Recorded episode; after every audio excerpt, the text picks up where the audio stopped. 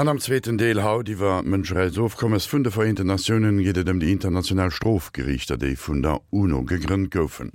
Dei vun den Herr huet aufgab schwéier Verbriechen géint die international Gemeinschaft wéi Völkermocht, Verbrieche géint Mënschechkeet oder Kriegsverbrechen ze sanktionieren. De Johann Scho erkläert, wéi den internationalen Strofgerichtshaft funktioniert, eng Meiglichkeiten awer auch wie eng Beschränkungen an der Bekämpfung vun Völkerrechtsverbrechen bestehen. In der heutigen Sendung möchte ich mich mit den internationalen Strafgerichtshöfen befassen. Diese von den Vereinten Nationen gegründeten oder initiierten Gerichte stellen eine neue Entwicklung des Völkerrechts dar. Bis dahin galt im Völkerrecht das Prinzip der Souveränität der Staaten mit dem Grundsatz der Nichteinmischung in deren innere Angelegenheiten. Mit der Bildung von internationalen Strafgerichten geht das Völkerrecht einen entscheidenden Schritt weiter. Ab jetzt können, unter bestimmten Voraussetzungen, extreme kriminelle Verstöße gegen Völker und Menschenrechte strafrechtlich verfolgt und mit hohen Strafen geahndet werden. Wie kam es zu dieser Entwicklung? Welche Befugnisse haben diese Gerichte und wie erfolgreich waren bisher ihre Tätigkeiten?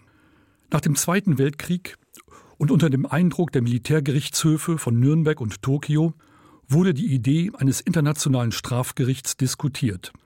So sah die 1948 beschlossene UN-Konvention gegen Völkermord ausdrücklich die Bildung eines solchen Gerichts vor. Dazu kam es allerdings nicht. Die Spannungen des Kalten Krieges verhinderten dies.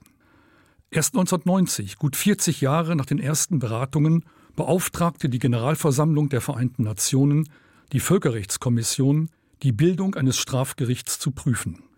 Die massiven Verstöße gegen das humanitäre Völkerrecht im ehemaligen Jugoslawien und der Völkermord in Ruanda bewogen den Sicherheitsrat dann auf der Grundlage der Charta der Vereinten Nationen zwei Ad-hoc-Strafgerichte für Ex-Jugoslawien und für Ruanda einzurichten. So ist der internationale Strafgerichtshof für das ehemalige Jugoslawien zuständig für die Verfolgung schwerer Verbrechen die seit 1991 in den Jugoslawienkriegen begangen wurden. Der Gerichtshof ist vorrangig zuständig, das heißt, die betroffenen Staaten sind verpflichtet, die beschuldigten Kriegsverbrecher an das Gericht in Den Haag zu überstellen. Dieses Kriegsverbrechertribunal hat seit 1993 sehr erfolgreich gearbeitet.